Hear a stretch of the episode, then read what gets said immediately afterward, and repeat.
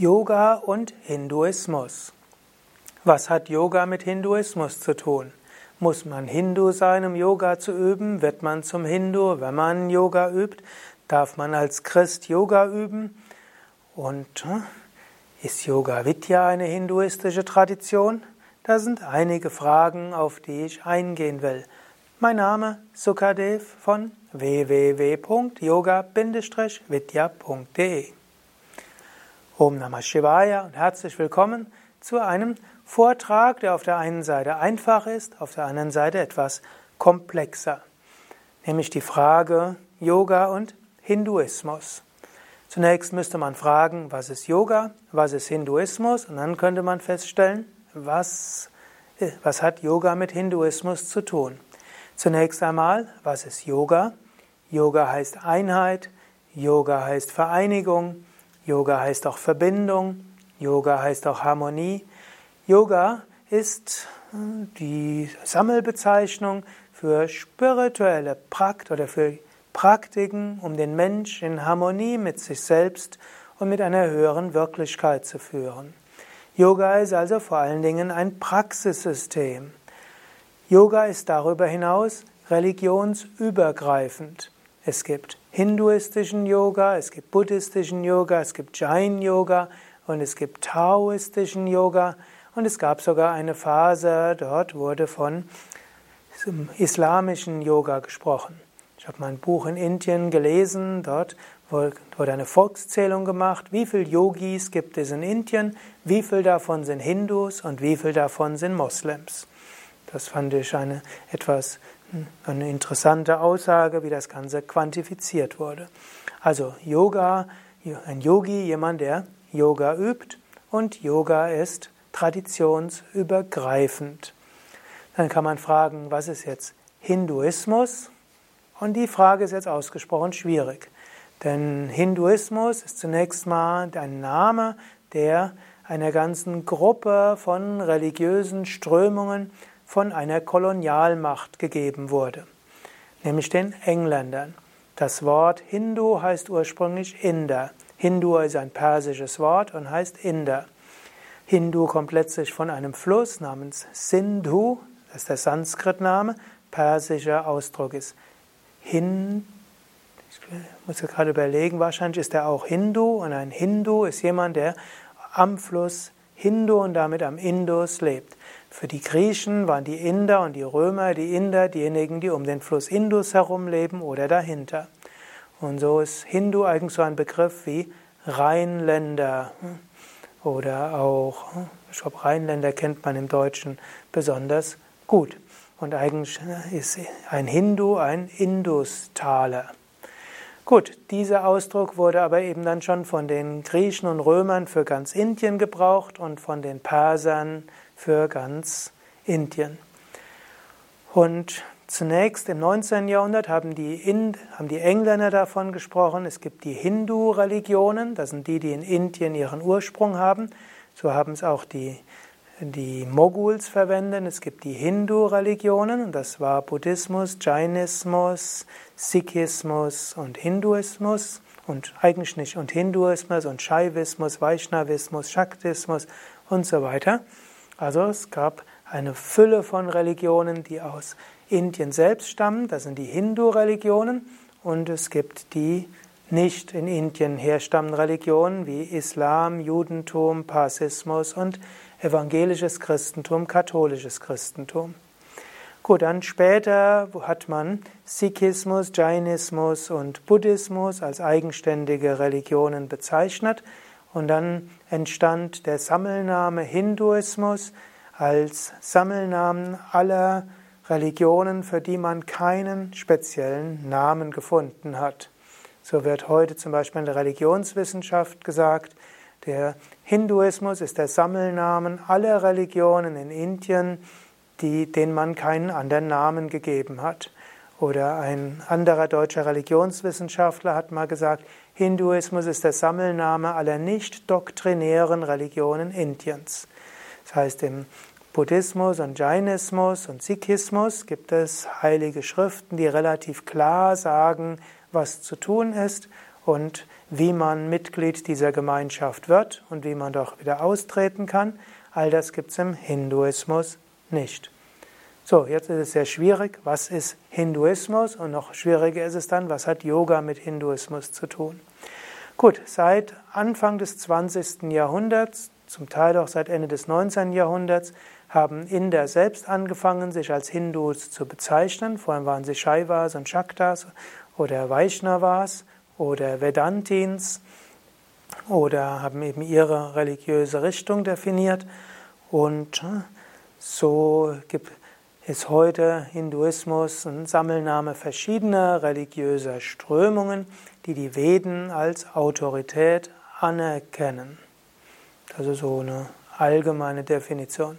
Aber selbst das stimmt nicht, weil es eben auch Adivasi Religionen gibt, die von Veden nichts kennen, das also von den, man könnte sagen, Ureinwohner-Religionen sind oder auch tantrische Traditionen, die auch mit den Veden nichts zu tun haben und trotzdem als Hinduismus anerkannt wird. Also bis heute, Hinduismus ist keine einheitliche Religion. Was hat jetzt Yoga mit Hinduismus zu tun? Du siehst, es ist schwierig.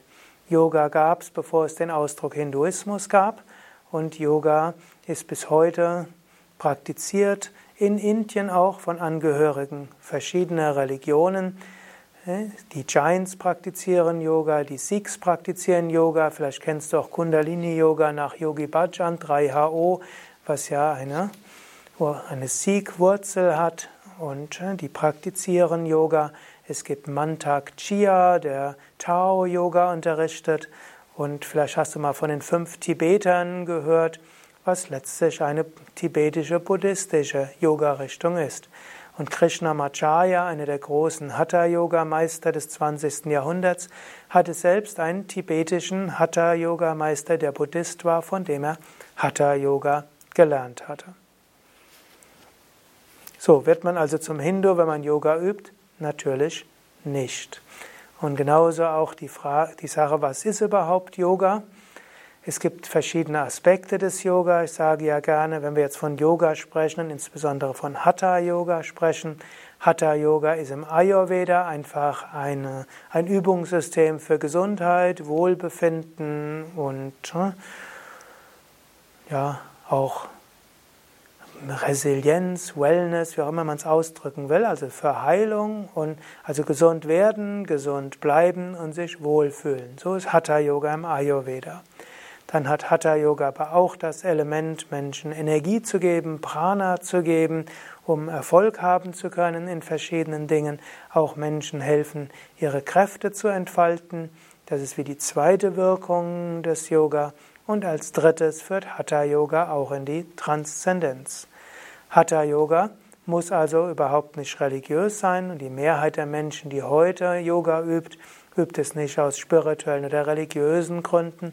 Und das war auch schon im alten Indien vor 2000 Jahren so, dass es Menschen gab, die, oder vielleicht sollte ich sagen vor 1000 Jahren, die Hatha Yoga geübt haben, einfach für Gesundheit und letztlich über das Ayurveda-System also auch vor 2000 Jahren für Gesundheit und Heilung. Und so wird man in Indien nicht zum Hindu, wenn man Yoga übt und auch nicht im Westen. Kann man als Christ Yoga üben? Ich werde ja nochmal, oder ich habe auch schon einen Vortrag gegeben über Yoga und Christentum, werde das vielleicht auch nochmal ausführen. Selbstverständlich. Und die großen christlichen Kirchen sind dort klar dieser Meinung, da gibt es sogar Lehrmeinungen dazu in der katholischen Kirche. Es ist für Katholiken okay, Hatha-Yoga zu üben und es ist auch okay, Meditation zu üben, es ist auch okay, spirituellen Yoga zu üben. Der evangelischen Kirche besteht auch Einmut darin, dass Hatha-Yoga für Gesundheit und Wohlbefinden kein Problem ist, inwieweit man die spirituellen Aspekte des Yoga mit Christentum in Verbindung bringen kann. Dort gibt es in der evangelischen Kirche unterschiedliche Ansichten. Natürlich gibt es die Fundamentalisten, zum Teil gibt es dort einige Freikirchen, aber zum Teil auch auf der Basis der evangelischen Kirche. Zum Teil gibt es auch Fundamentalisten bei den Katholiken, für die es äh, Homöopathie, autogenes Training, Yoga und alles mögliche andere Teufelswerk. Und sie äußern dann die Befürchtung, wenn man Yoga übt, dann wird der Teufel Macht über einen bekommen. Solltest du mit so jemandem in Kontakt kommen, ist das Klügste zu schweigen und nicht viel zu sagen und einfach zu zeigen, dass du ein freundlicher, mitfühlender Mensch bist und dann werden die überlegen, eigentlich ist er doch des Teufels, weil er Yoga übt, aber andererseits ist er mitfühlend und freundlich, gelassen und gesund. Vielleicht sollte ich meine Überzeugung überdenken. Mit Argumenten ist dort erstmal wenig zu kommen mit bei Menschen, die an den Teufel glauben und dich als teufelsbesessen annehmen. Denn selbst wenn du klug argumentierst, dann ist das ja deshalb, weil der Teufel so klug durch dich argumentiert. Glücklicherweise ist das in Deutschland sehr selten und natürlich gilt, die großen christlichen Kirchen haben mit solchem Gedankengut nichts zu tun.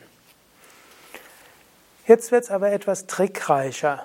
Wir bei Yoga Vidya unterrichten ja nicht einfach nur Hatha Yoga, sondern wir unterrichten ganzheitlichen Yoga in der Yoga Vedanta Tradition. Es ist spirituell geprägter Yoga. Natürlich die von uns ausgebildeten Yoga-Lehrer, wenn sie in Fitnessstudios, Volkshochschulen unterrichten, unterrichten meistens säkularen Yoga für Gesundheit, Wohlbefinden, Fitness und vielleicht auch ein angenehmes Gefühl und vielleicht auch mehr Energie. Oder auch, wenn jemand in unsere Ashrams geht, nur zu den Abendkursen, um dort Yoga zu üben. Das kann er tun, ohne allzu viel mit Spiritualität konfrontiert zu werden oder auch in den Yoga-Vidya-Zentren. Und das ist auch ganz legitim, das ist auch in unserer Tradition angelegt. Jeder soll finden, was er sucht. Aber die ganze Lehre von Yoga Vidya ist eine spirituelle. Dort geht es um die Verwirklichung Gottes. Es geht um die Verwirklichung einer höheren Wirklichkeit. Es geht darum, die Grenzen von Körper und Geist zu transzendieren. Dort ist die Überzeugung, wir sind nicht Körper, nicht Psyche, wir gehen darüber hinaus. Um dorthin zu kommen, gilt es, einiges zu praktizieren. Um das zu praktizieren, gibt es auch einige Formen. Und wir rezitieren Mantras. Wir rezitieren Namen Gottes. Wir haben Bilder von Saraswati, Figuren von Krishna, von Shiva. Und äh, wir betrachten uns als Schüler von indischen Yogameistern, die Hindus waren. Swami Vishnudevananda, Swami Shivananda. Ist Yoga Vidya hinduistisch? Wie ist die Antwort? Vielleicht lauschst du jetzt. Was wird Sukadev jetzt sagen? Ich habe keine genaue Antwort.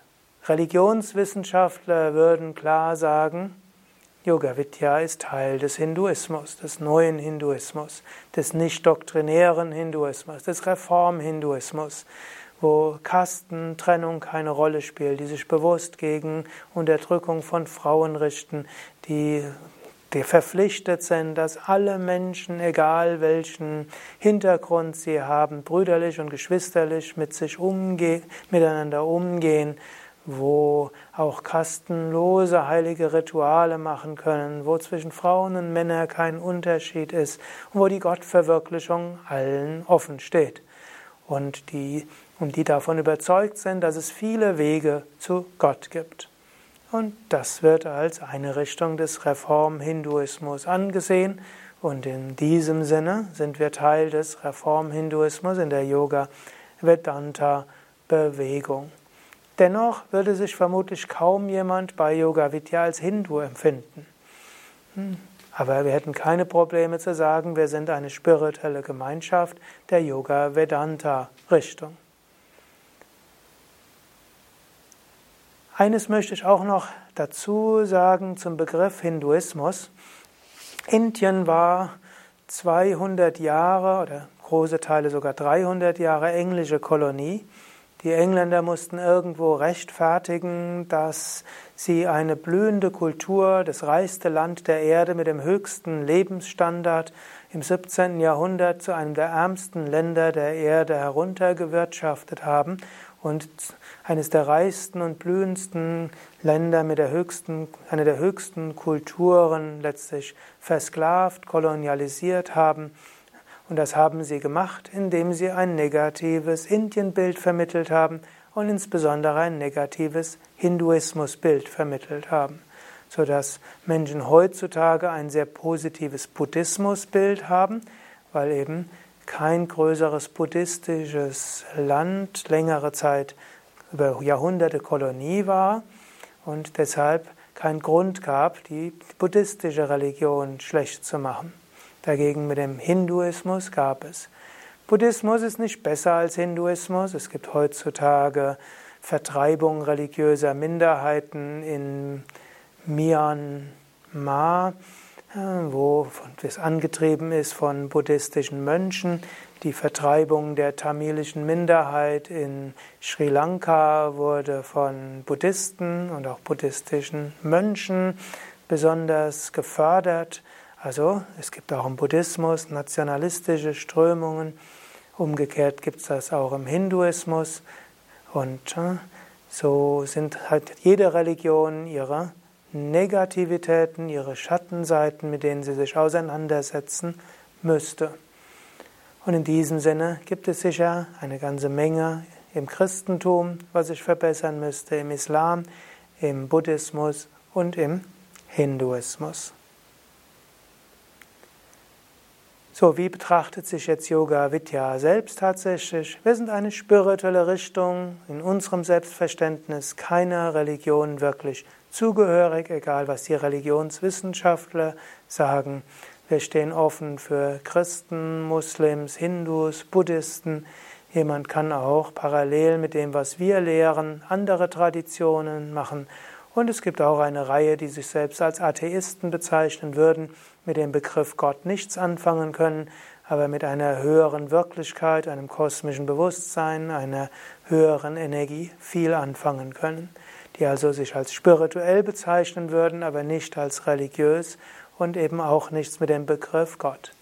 Die Götterdarstellungen von Vishnu, Shiva, Krishna, könnte man interpretieren als kosmische Kräfte, die einem erscheinen können.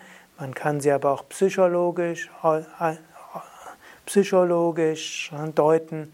Man könnte sie aber auch interpretieren als Manifestation des Göttlichen, zu denen man eine persönliche Beziehung aufbauen kann. Letztlich ist Yoga Vidya hauptsächlich ein Praxissystem. Angenommen, jemand will Sevaka werden in der, einem Yoga Vidya Ashram, also Gemeinschaftsmitglied, wird er nicht gefragt, glaubst du an Brahman, glaubst du an Wiedergeburt, glaubst du an Shiva, sondern auch nicht, ist Shivananda dein Guru, sondern es wird gefragt, bist du bereit, dein Leben an den 4S auszurichten, also in Satsang zu gehen, Sadhana zu üben, spirituelle Praktiken zu üben, ein sattwiges Leben zu führen und Seva zu machen, uneigennütziges Dienen für das Wohl der Welt. Und wenn Menschen das wollen, dann ist ziemlich egal, was ihre Überzeugungen sind, welche religiöse, spirituelle Überzeugungen sie haben. Yoga Vidya hat zwar auch Vedanta, wir haben auch hm, eine umfangreiche Philosophie und spirituelle Weltanschauung, aber es ist nicht das Entscheidende. Vorrangig spirituelles Übungssystem, wo jeder sich herausnehmen kann, was ihm besonders liegt. Und so ist meine persönliche Überzeugung, jeder findet das, was er braucht. Yoga ist keine Religion, Yoga Vidya ist vielleicht eine eigene spirituelle Linie, verbindbar mit anderen von Religionswissenschaftler als Teil des Reformhinduismus bezeichnet, im Selbstverständnis Yoga Vedanta Richtung. Ja, soweit für heute. Ich will beim nächsten Mal sprechen über Yoga und Buddhismus. Ein Kurzvortrag dazu, weil ich zugegebenermaßen zwar etwas über Buddhismus weiß, aber kein Experte bin. Also du heißt, kannst jetzt schon gewarnt sein. Dann gibt es noch einen Vortrag über Yoga und Jainismus. Den angekündigten Vortrag Yoga und Christentum will ich noch überlegen, ob ich ihn gebe, weil ich da schon oft genug drüber gesprochen habe. Alles Gute, mein Name ist Sukadev. Gefällt dir der Vortrag, dann schnell Daumen hoch. Gefällt dir der nicht, dann schnell Daumen runter. Wenn du irgendetwas nicht gut findest, schreib es schnell in die Kommentare. Und wenn du es wirklich gut findest, dann teils doch in deinem sozialen Netzwerk, Facebook, Twitter, veröffentliche es im Blog oder schick es als E-Mail. Danke, alles Gute. Om Shanti.